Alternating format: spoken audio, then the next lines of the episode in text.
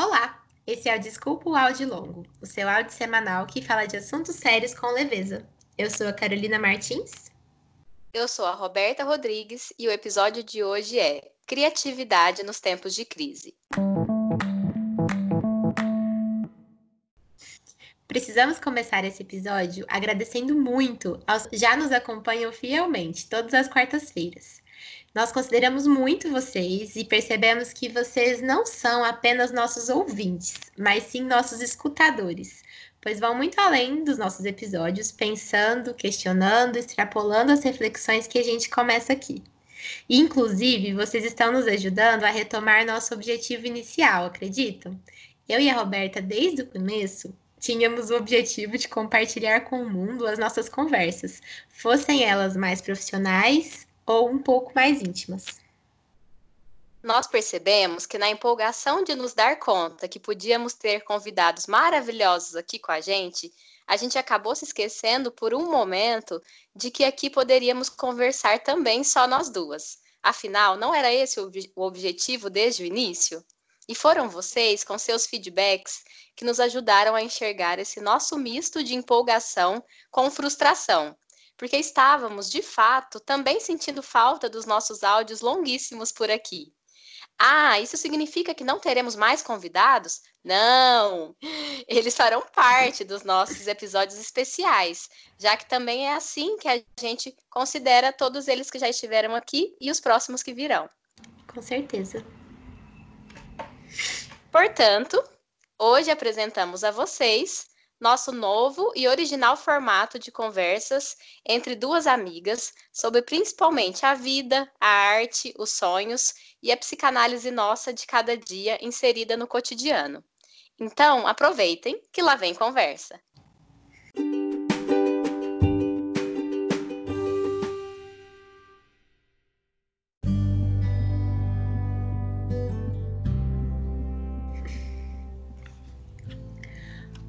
Ostra feliz não faz pérola.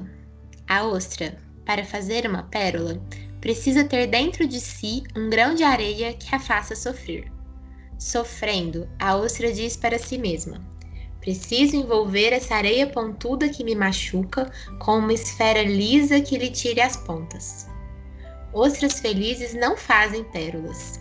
Pessoas felizes não sentem a necessidade de criar. O ato criador seja na ciência ou na arte, surge sempre de uma dor. Não é preciso que seja uma dor doída. Por vezes, a dor aparece como aquela coceira que tem o nome de curiosidade. Resumo da crônica Ostra Feliz Não Faz Pérola, de Rubem Alves, em seu livro Ostra Feliz Não Faz Pérola.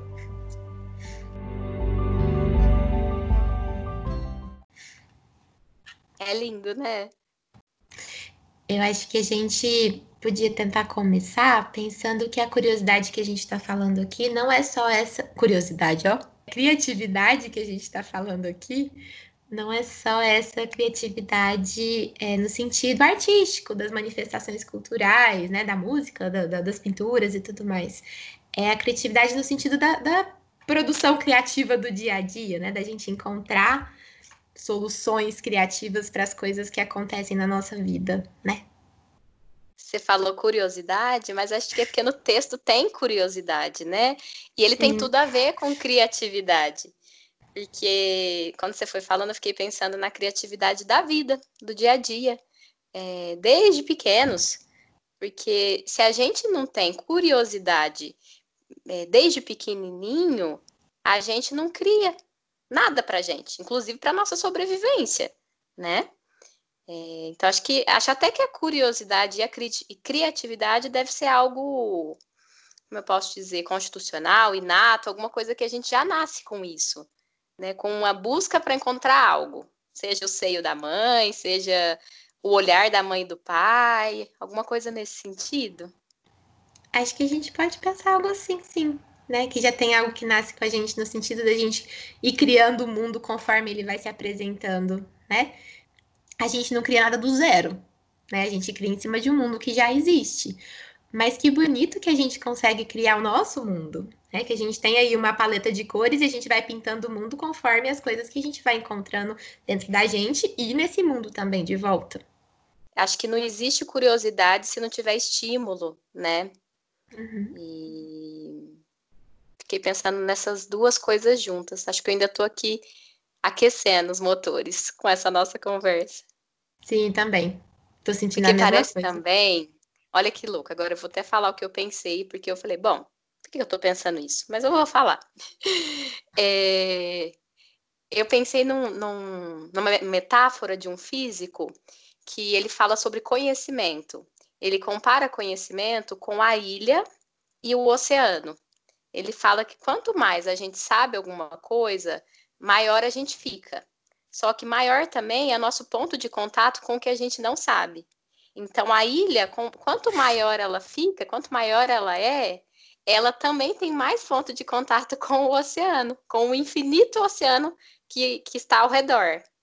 É... E eu, quando você foi falando, né, Carol, dessa coisa da criatividade, a gente falou da curiosidade, eu fiquei pensando sobre o quanto que isso é um processo contínuo e o quanto que a gente vai fazendo isso meio que sem saber.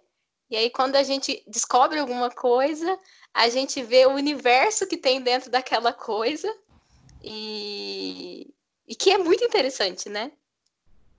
Sim. Né? E que importante que é que o universo permita que a gente faça isso também. Acho que entra nisso que você falou da curiosidade, da criatividade, poder também receber um estímulo. Mas acho que mais do que um estímulo é também receber, aceitar a nossa busca. Né? Quando a gente está falando aí do comecinho da vida, do bebê e tudo mais, é, a gente está falando que, então, de alguma forma, esse bebê nasce com uma tendência a crescer, a ser criativo, a buscar o mundo. E que importante que é a pessoa que estabelece ali aqueles primeiros cuidados ali no comecinho da vida desse neném, que essa pessoa aceite, né? Que essa pessoa não invada demais, nem falte demais, mas que ela aceite, então, que, que esse bebê crie o mundo dele, né? Que ele tenha esse movimento de, de criação. E eu acho que isso acaba se estendendo para o resto da nossa vida, né, para a gente sair aí só do, do bebê, se a gente não tem muito um espaço, um ambiente nesse sentido emocional mesmo, que a gente se sinta acolhido, em que a gente se sinta, se sinta seguro para ser a gente mesmo de verdade, em que as nossas necessidades mais básicas estão ali sendo satisfeitas, não tem muito espaço para a gente ser criativo, uhum. né? Então precisa vir uma, um grão de areia pontudo para cutucar a gente, para a gente poder criar e para a gente poder se desenvolver e sair do nosso lugarzinho ali. Mas por outro lado também é, não pode ser um grão grande demais, ou, né? Senão a, a outra não dá conta. Eu acho legal quando ele fala isso, né? Não é preciso que seja uma dor doída, porque é uma é como se fosse uma dança, né? Porque imaginando na hora que você falou o movimento, é, vai um passo para frente, encontra o outro, aí tem espaço, mas aí de repente pisa no pé, e, e por pisar no pé, às vezes descobre que pode pôr um sapato. E eu pensei numa amiga que me contou há um tempo atrás que o filho dela não estava falando, ele estava demorando muito para falar. E aí ela levou na pediatra, que é uma pediatra muito sensível, e aí ela falou para ela, olha, fez vários testes, né, várias avaliações e falou, olha, não tem nada de errado, nada de, de problemático, né, nada que me preocupa. Você pode levar numa fono, né, que eu acho que vai ser importante, mas também você pode prestar mais atenção em como está o dia a dia dele. Porque eu tô com a sensação que ele está tendo um excesso de estímulo, um excesso de cuidado, um excesso de todo mundo que gosta muito dele, quer fazer tudo por ele, e ele não está precisando falar. E, e aí essa minha amiga veio conversar comigo, e aí a gente ficou conversando um pouco sobre isso, ela disse que ia entrar em contato com a Fono. Passou uma semana, ela me mandou mensagem: Amiga, você não vai acreditar. Ele não para de falar. Começou. Virou a Abriu a porteira, né? Abriu. E não, não foi na fono, que eu acho que pode ser muito importante, mas nesse sentido, achei que a médica foi super sensível de perceber essa dança que tem hora que, se a gente não precisa, a gente não vai buscar. Também precisa disso que ele está falando aqui, né, no, no texto, é, da, da areia, né, do incômodo, de alguma coisa que falta para procurar. Para ter espaço para procura. É, eu acho que é bonito a gente pensar nessa ideia do movimento mesmo. Porque é uma junção do que vem da gente de dentro, do que a gente põe para dentro, né? Do jeito que a gente identifica o que a gente vive, e do que tem fora. Porque realmente, se é, eles continuassem oferecendo tudo, né? Pode ser que fossem faltar outras coisas, como essa possibilidade dele ser espontâneo, né? Porque acaba ficando um pouquinho invasivo sem querer, gente não invade de propósito, né? É uma invasão no sentido assim, eu gosto tanto, eu cuido tanto, que eu não quero que falte nada, que eu não quero que ele tenha que se desgastar com nada. Mas às vezes a gente se desgastar é importante, né? E que bom que ela conseguiu ter é, isso dentro dela, de conseguir deixar então ele vir espontaneamente. Quando a gente está falando de criatividade, acho que a gente pode associar então as duas palavras dentro da psicanálise, isso é muito associado, né? A criatividade com a espontaneidade. É um viver espontâneo, em que não existe risco em eu ousar, em eu tentar. Se existirem muitos riscos, se eu tiver sempre que estar tá correspondendo a tudo que as pessoas esperam de mim, as coisas que, que o mundo exige de mim, vai sobrar muito pouco espaço para eu criar as coisas, para eu pintar o mundo com a minha paleta de cores. Vai ser sempre com a paleta do outro. Porque aí vira mais uma defesa do mundo, né? Fica, o mundo passa a ser mais ameaçador, né? É... Isso a gente pode pensar em níveis pequenos também, né? No, no, dia a dia, a gente, para cuidar do outro, inevitavelmente a gente invade. Isso é só ruim? Isso é bom? Não, eu acho que a gente vai se percebendo. Se a gente puder estar tá se observando, a gente vai conseguindo perceber isso. Porque eu acho que do podcast aqui a gente percebeu isso, que o podcast surgiu criativamente, gente, da mente da Carol. Né, Carol? Você sonhou com o podcast.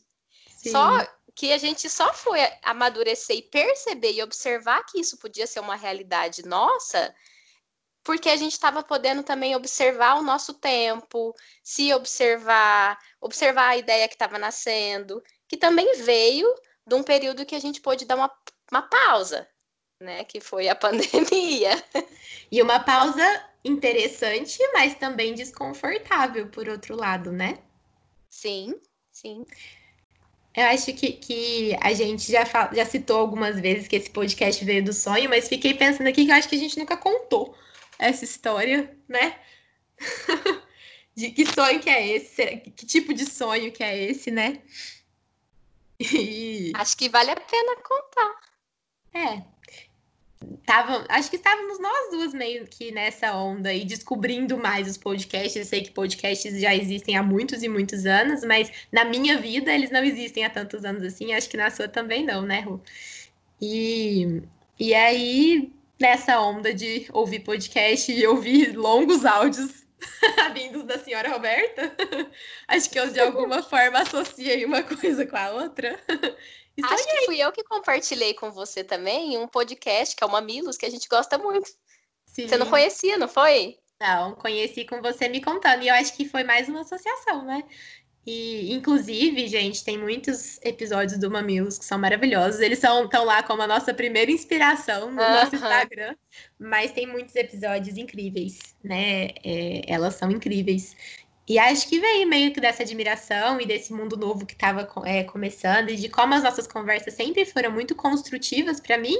Me peguei uma noite sonhando que a gente estava gravando um podcast, comentei com a Rô, e desde que eu falei isso, ficou aí é, a ideia flutuando até ter espaço para ela enraizar, que foi agora, né? E eu acho que, que é mesmo, assim, contar isso é legal por dois motivos. Primeiro, para a gente poder pensar que, que uma situação de crise, que é o que a gente está vivendo, não precisa ser uma situação só pavorosa. Ela é pavorosa, mas ela não tem que ser só. A gente pode conseguir é, construir algo se tiver espaço dentro da gente para isso e se nosso ambiente também está permitindo que a gente faça isso. Mas o outro motivo de ser legal de falar disso é pensar que que delícia é conseguir sonhar, né? E a gente só sonha se a gente tiver algo dessa, dessa possibilidade de criar dentro da gente, porque se tem um lugar onde a gente cria, é no sonho, seja no sonho no sentido de plano, de vontades, seja no sonho real, concreto, aquele que a gente sonha dormindo, né?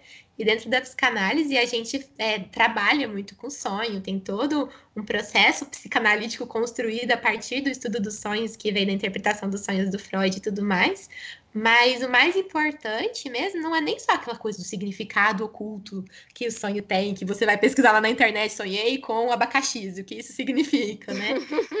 é, o mais importante é a gente ter condição de sonhar, né? Tá muito mais Sim. além. Isso tem muito mais a ver até com, acho que é algo que a gente pode conversar e pensar juntas, porque acho que vai esclarecendo também para os nossos escutadores que de onde vem né, essa criatividade? Ela não nasce, não brota do nada. Ela brota com, é, como a Carol disse, com, com quando a gente planta, quando a gente rega, quando a gente tira lá a erva daninha, a gente tem que cuidar. E uma das coisas muito interessantes que ajuda muito na criatividade é o brincar da criança né, o brincar espontâneo da criança, assim, porque acho que a gente vem num, num momento de muito, muita profissionalização de tudo, né? Então, até assim, o brincar é numa brinquedoteca. Não que tenha problema com a brinquedoteca, mas assim, com esse brinquedo e brincadeira que vai ficando também enquadrado às vezes. Mas o brincar para a criança, o brincar espontâneo, é a atividade mais importante da infância.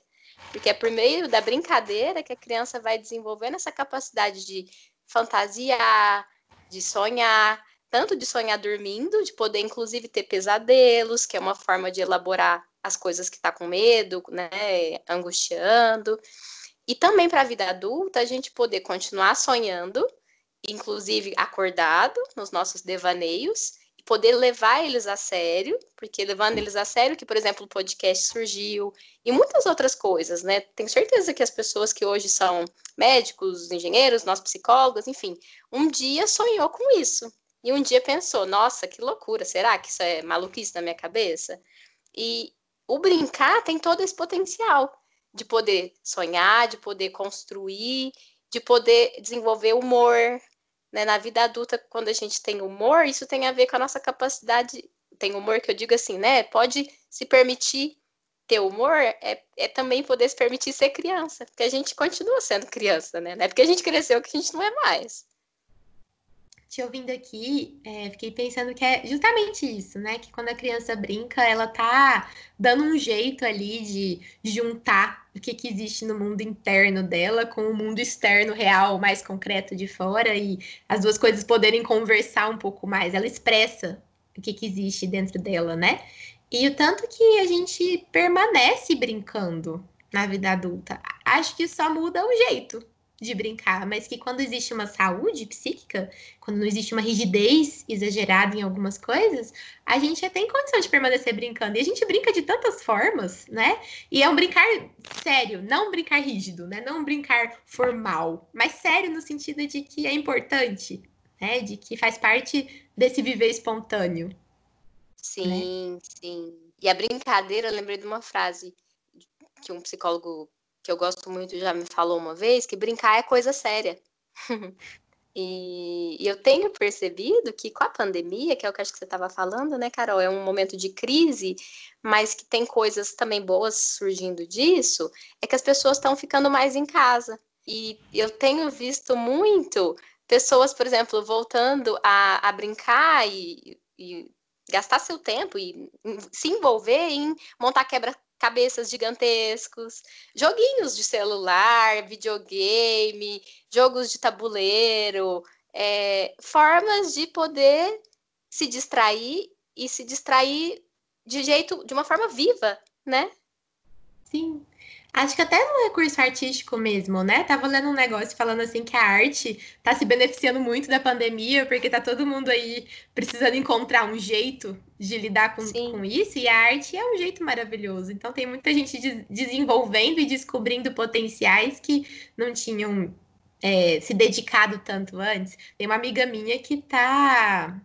É, sempre que sempre fez isso muito bem, mas que agora então ela tá um arraso na maquiagem né? Assim, ela tá fazendo coisas que eu jamais vou dar conta de fazer na minha vida em termos de maquiagem.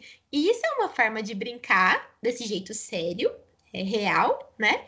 E, e com arte, né? Com desenvolver algo importante para ela naquele momento que ajude, ajuda ela a, a se perceber e se sentir viva, Eu acho que é isso que você está falando, assim, sobre a gente conseguir se sentir vivo no meio disso tudo, né?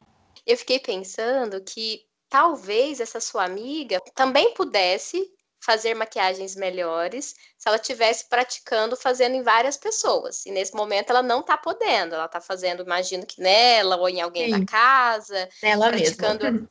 Então, é... e aí eu fiquei pensando, tá, então tem alguma diferença? Porque ela está praticando nela, ela poderia estar tá praticando em outras pessoas. E aí eu fiquei pensando se talvez o valor do que a gente está percebendo é que agora as pessoas podem se perceber fazendo as coisas. Sim. Porque ela está viva fazendo aquilo e se tocando que está fazendo aquilo. E aí acho que talvez a, o menos estímulo que a gente acabou né, tendo que se adaptar, que é o que a gente está vivendo, um final de semana em casa, inteiro em casa, e não saindo, fazendo a maquiagem, por exemplo, indo numa festa, sei lá, né? O que a gente faz no dia a dia, talvez impede a gente de perceber que a gente cria. E conforme a gente vai percebendo que a gente cria, a gente se considera mais como um ser criador. E aí, capaz que a gente pode também criar mais, por perceber. Sim, vai criando uma reação em cadeia positiva nesse caso, né? E eu achei legal você ter usado a expressão se tocando, porque eu acho que ela é nos dois sentidos, né? No sentido do é. se tocar de perceber, né? De pensar, e no sentido do se encostar mesmo, né? De tocar em si mesmo e ver o que, que tem ali, né? De pensar que, no caso da maquiagem específico, mas que tipo de cores ficam melhor, melhores com a minha pele, ou no sentido mais é, menos concreto, mais abstrato, o que, que tem dentro de mim? Né? Sim. Sim. Uma amiga minha, lembrei agora, falou hoje, ela é residente de dermato, e ela falou que saiu uma pesquisa também que as pessoas estão passando, é, não lembro mais a, a, porcentagem, mas as pessoas estão passando muito mais protetor solar agora que estão em casa. Olha que interessante, né? Não estão saindo, embora a gente sabe que tem que passar o protetor solar mesmo em casa. As luzes aí, né, do, dos tablets, celulares, luz, acho que qualquer esses tipos de luz, né, afetam a nossa pele, a gente precisa se proteger deles, mas também fico pensando que não é a questão de sair ou não e se expor ou não ao sol.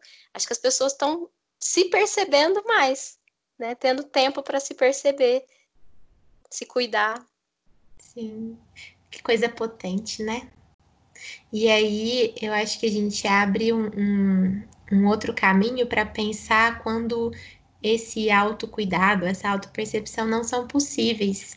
Né? E é claro que isso não, não depende exclusivamente do contexto só atual, depende de toda a história de vida de cada um, de toda a construção de, de pessoa, né? Da pessoa enquanto ser humano, que existe ali desde os primeiros segundos de vida. Mas tem algumas situações em que fazer isso é muito mais difícil, né? Ah, e e eu acho que o legal é a gente então conseguir prestar atenção na gente, se a gente está conseguindo, se a gente não está conseguindo, por que, que a gente não está conseguindo, né? E onde a gente pode buscar ajuda para conseguir suportar, olhar para a gente, mas também no sentido de, de, se a gente encontra essa vida toda dentro da gente, o que, que a gente pode fazer para tentar levar um pouquinho disso para o outro também? Né, contaminar o outro nesse sentido positivo, porque a gente está vivendo um momento em que a gente não pode contaminar o outro mesmo, né, no sentido do vírus, mas então buscar outras contaminações, né? Sim. Você me fez pensar, Carol, fiquei aqui pensando, nossa, verdade, né? E quem não pode? Assim, quem não tem, talvez, recursos básicos, alimento, casa, como que vai criar?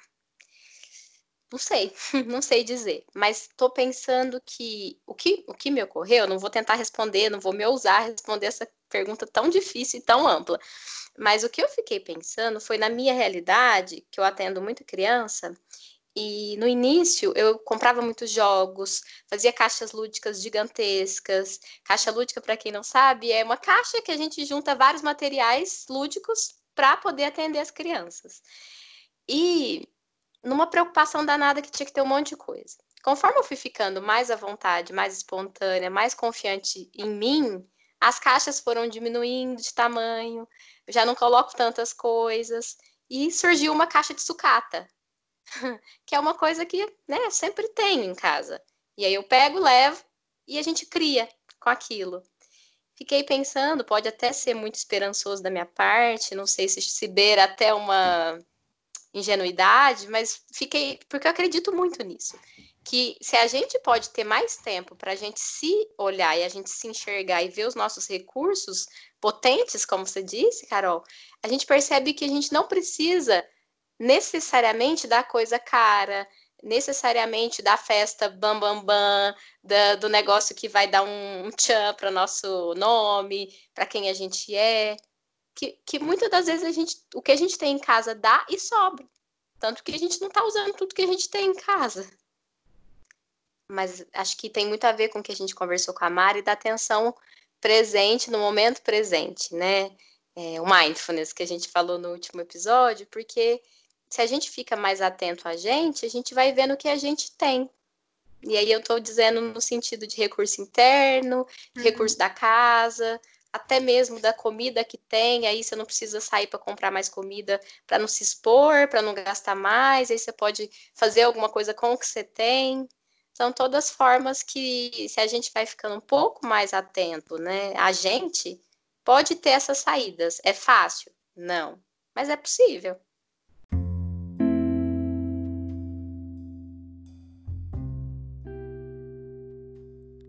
Esta minha estatuazinha de gesso, quando nova, o gesso muito branco, as linhas muito puras, mal sugeria a imagem da vida, embora a figura chorasse.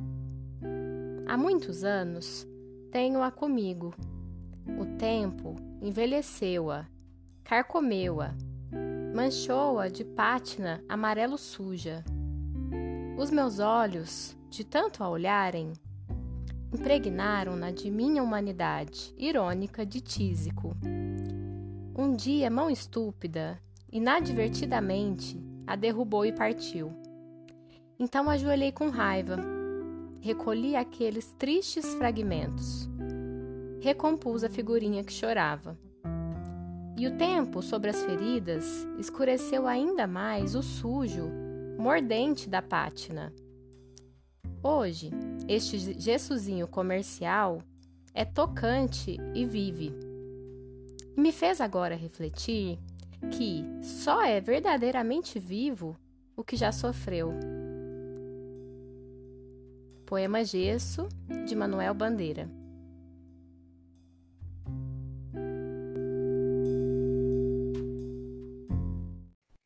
Eu acho esse poema lindíssimo. E ele toca assim fundo na gente, né? Porque acho que não precisa nem falar por quê. Prestar atenção nele acho que já já faz a gente sentir um tantão de coisas, né? Sim, tem tantas partes dele que a gente precisa prestar atenção.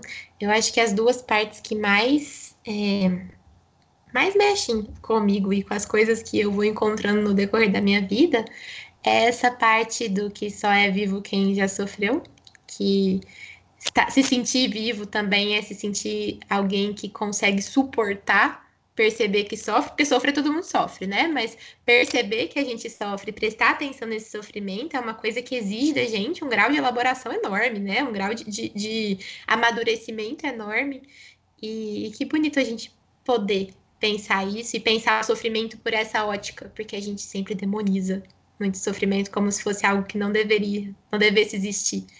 Existe, a gente querendo ou não, né?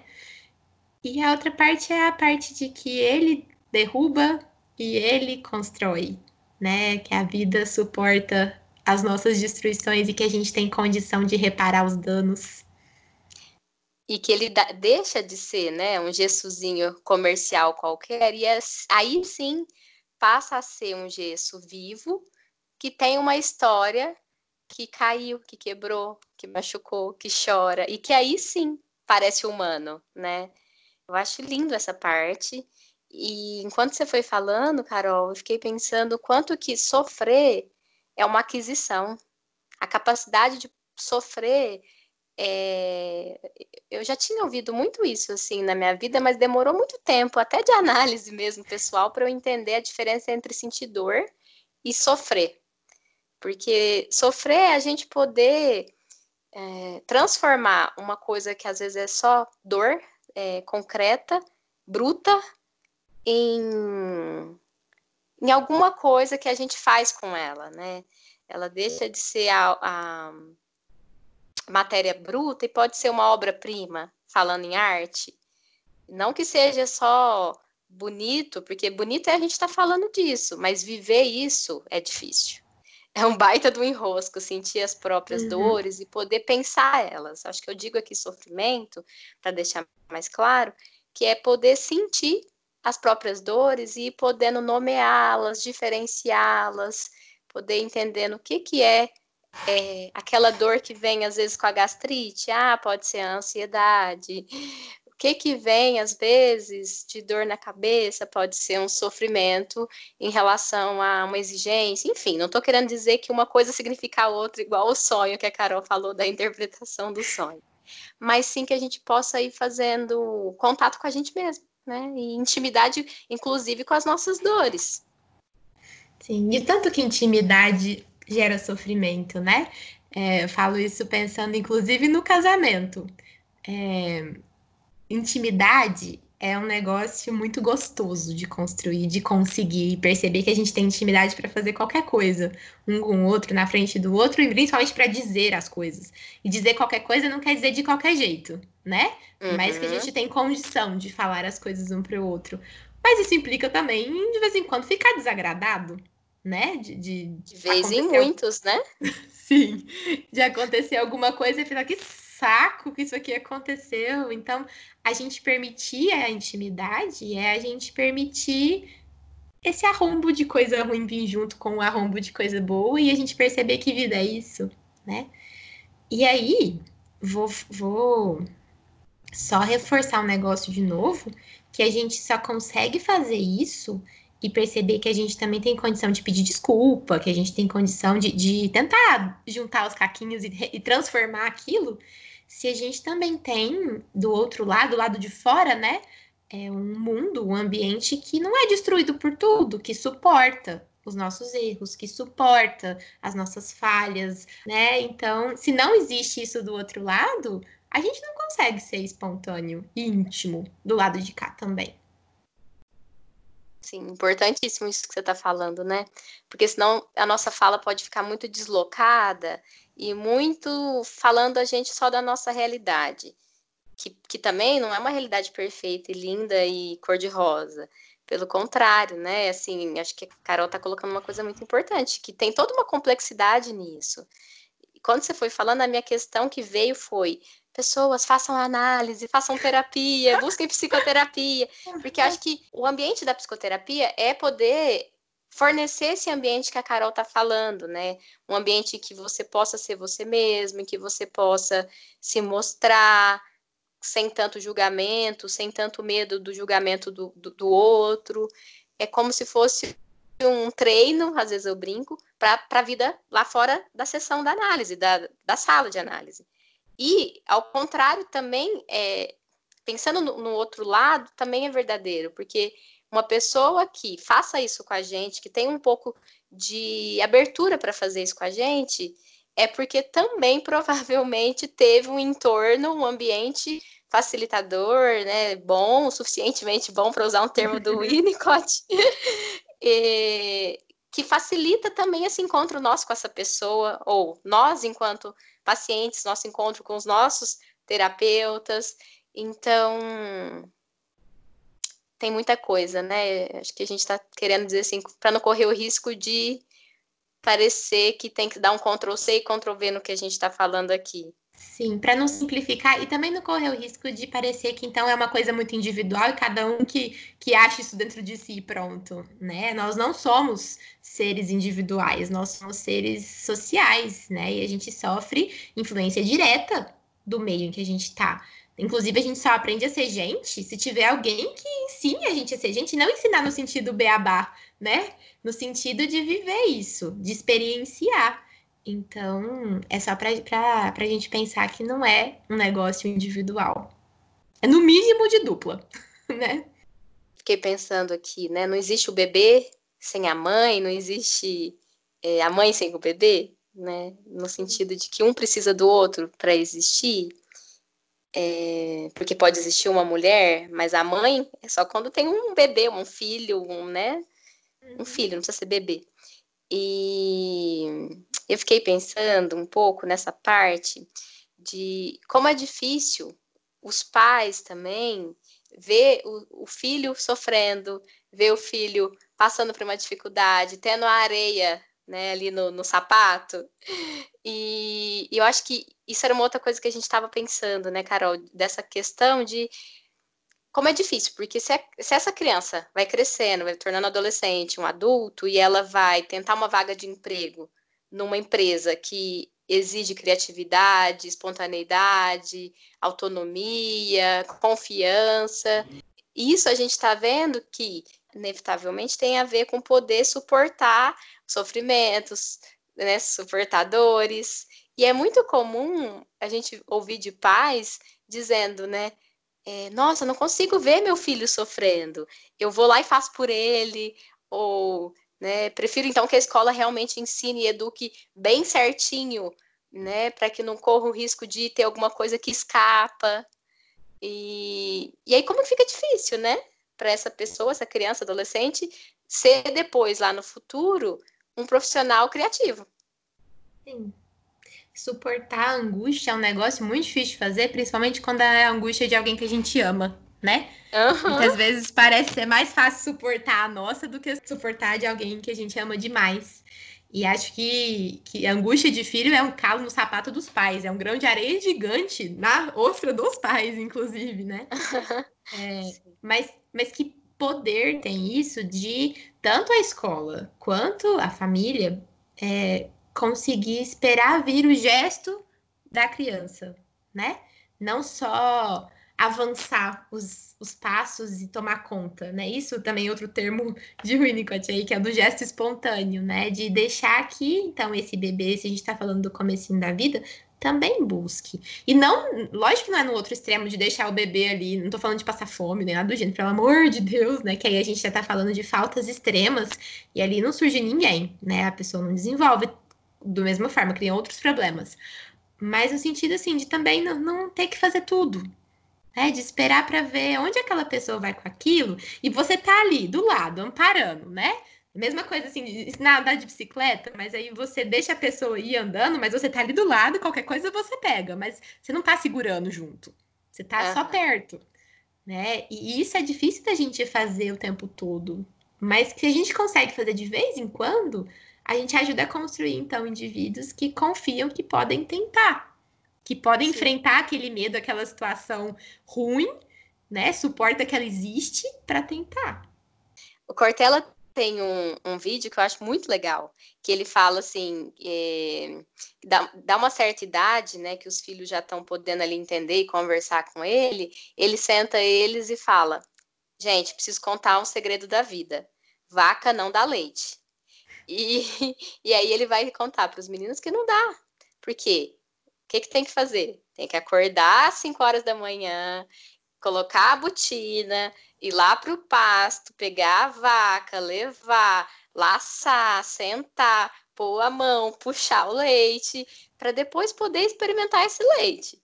Então, acho que isso é muito legal, essa ideia de que os pais muitas vezes vão fazer pelos filhos, sim, e é importante até que façam, mas acho que eu gostei muito do termo que você falou, Carol, de poder tentar em alguns momentos, ter essa lembrança de que a criança precisa também ter a própria experiência, né? Essa experiência pessoal que vai poder dar base para ela ser criativa também no futuro. Sim.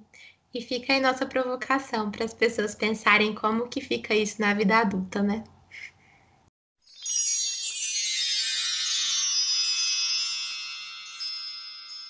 Bom, gente, a nossa caixa de Pandora hoje está um pouquinho diferente, um pouquinho mais especial, porque além das indicações minhas e da Rô, a gente trouxe dois relatos né, de duas pessoas muito queridas é, que estão contando um pouquinho o que, que elas fizeram, como elas transformaram né, o, o péssimo negócio da pandemia e da quarentena e da situação que a gente está vivendo em uma experiência minimamente criativa, né?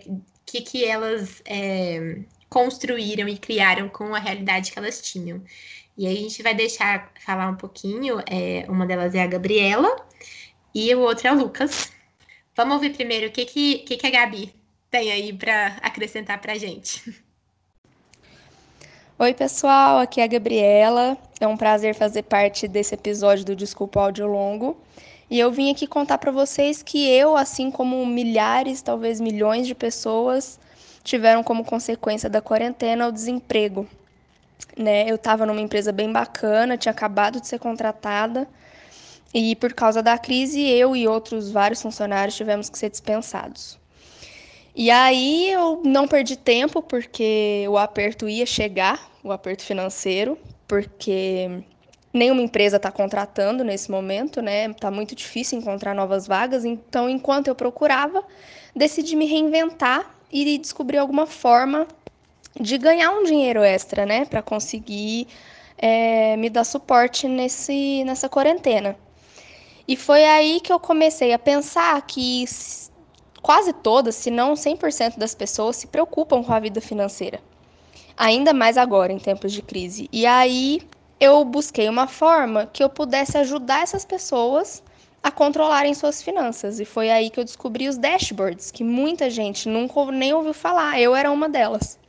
Descobri os dashboards, que são painéis inteligentes que te mostram uma visão geral de como que está a sua situação financeira é, para você poder se organizar e planejar melhor.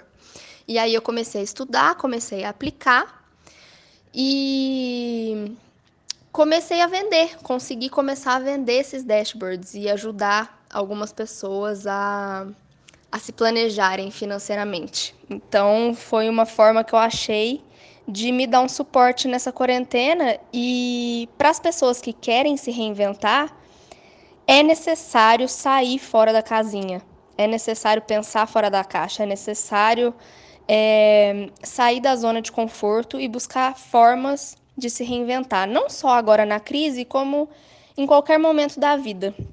Acho que, que criatividade tem que estar presente no nosso dia a dia, que vai ajudar a gente a crescer de muitas formas. Então é isso, essa foi me tá sendo ainda, né, minha experiência na quarentena e com a criatividade que eu tive que buscar dentro de mim. É isso, um beijo. E agora vamos ouvir o, o Lucas. Olá, meu nome é Lucas. Eu sou engenheiro eletricista e professor dos cursos de Engenharia Elétrica e Técnico em Eletrônica do Instituto Federal do Triângulo Mineiro, aqui no campus Paracatu. É, no início da pandemia do Covid-19, motivado pelo aluno Charles aqui do IFTM, nós formamos uma equipe e participamos e inclusive fomos selecionados por um edital do Conselho Nacional das Instituições da Rede Federal de Educação Profissional, Científica e Tecnológica, que é o CONIF. Né? para a seleção de projetos que visam é, o enfrentamento da pandemia de coronavírus. O projeto tem como objetivo desenvolver um ventilador pulmonar de baixo custo, que seja de fácil fabricação, com materiais disponíveis no mercado brasileiro e grande capacidade de replicação. E também simples manuseio pelas equipes de saúde, né, que é importante. É, a equipe é composta por mim, pelo aluno Charles, do IFTM, o professor Altair, do curso de Engenharia Elétrica do IFTM, e o professor Vinícius Biuti, do curso de Fisioterapia da Faculdade Finon. Ele também é coordenador de fisioterapia do Hospital Municipal aqui de Paracatu. Bom, a iniciativa mesmo surgiu do aluno Charles, que cursa Engenharia Elétrica no IFTM, e assim, ele é um aluno muito criativo, que sempre nos surpreende com projetos inovadores, inclusive até ganhando destaque em algumas feiras de inovação promovidas aqui pela, pela instituição, né? E na primeira semana de quarentena, que a gente estava sem aula, e vendo o caos que estava em outros países por falta de respiradores, ele nos procurou pedindo a disponibilização de alguns materiais do laboratório de eletrônica do IFTM para que ele pudesse desenvolver um protótipo de ventilador pulmonar. Em dois dias ele já tinha uma primeira versão do, do protótipo e aí foi sendo melhorado através de fóruns que ele participava, né? Algumas pesquisas que ele, ele mesmo ia fazendo, ia tirando algumas dúvidas com a gente também. E enfim, isso tudo antes mesmo da publicação do edital do CONIF, né? Aí, atualmente, a gente está aguardando a chegada dos recursos para darmos início ao desenvolvimento do equipamento e, após sua finalização, iremos disponibilizar o projeto para livre reprodução. Gente, que legal, hein? Quanto que os dois estão conseguindo criar nesse período de pandemia e criações muito importantes, né, para o nosso dia a dia também. Gostei muito das inspirações aí e fica aí para vocês também a inspiração e para vocês seguirem a intuição de vocês, porque a gente tem certeza que cada um de vocês pode fazer alguma coisa com o que vocês já têm dentro de vocês. Sim, inclusive fica aí é, nossa vontade de continuar conversando, nosso convite para discutir sobre isso lá no Instagram, viu? Lá na nossa publicação. Não deixem de colocar lá o que, que vocês têm feito com a quarentena de vocês.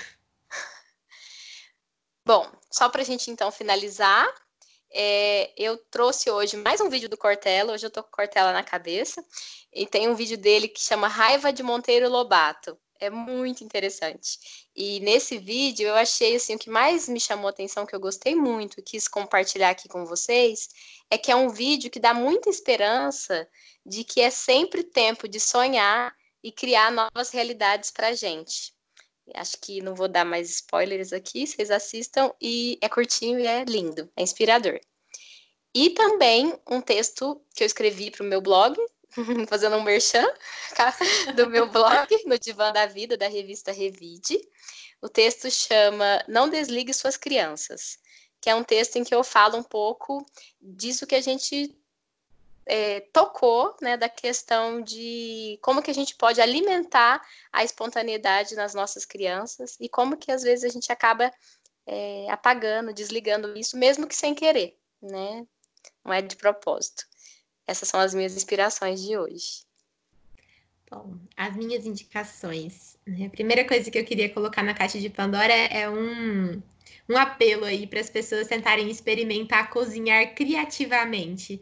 Tentar sair daquela coisa é, só do almoço, arroz, feijão, carne e salada e olhar para o que tem de ingrediente e pensar o que, é que eu posso fazer com isso aqui. E eu fiquei lembrando aqui agora de, um, de uma página que surgiu justamente agora na quarentena, que chama Chefes da Quarentena, que, em que é claro que é muito humor e as pessoas não estão conseguindo fazer muitas coisas com o que elas têm ali. É, é, é, engraçado. E o mais legal é que as pessoas podem, continuam tentando e podendo rir de si mesmo, né? De um jeito leve.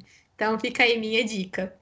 É, Queria indicar também a história em qualquer lugar, mas tem um livro que é a biografia da Frida Kahlo. Eu acho que é uma história legal para a gente pensar como que, a, que ela conseguiu encontrar recurso nela e no mundo perto dela para transformar uma série de sofrimentos e dores em uma arte muito potente e muito maravilhosa, que é a arte da Frida, né?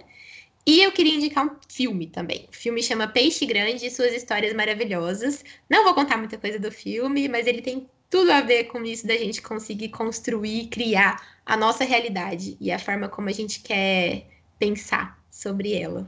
Então ficam aí as minhas indicações também. E por hoje é isso. Sim. Até a próxima.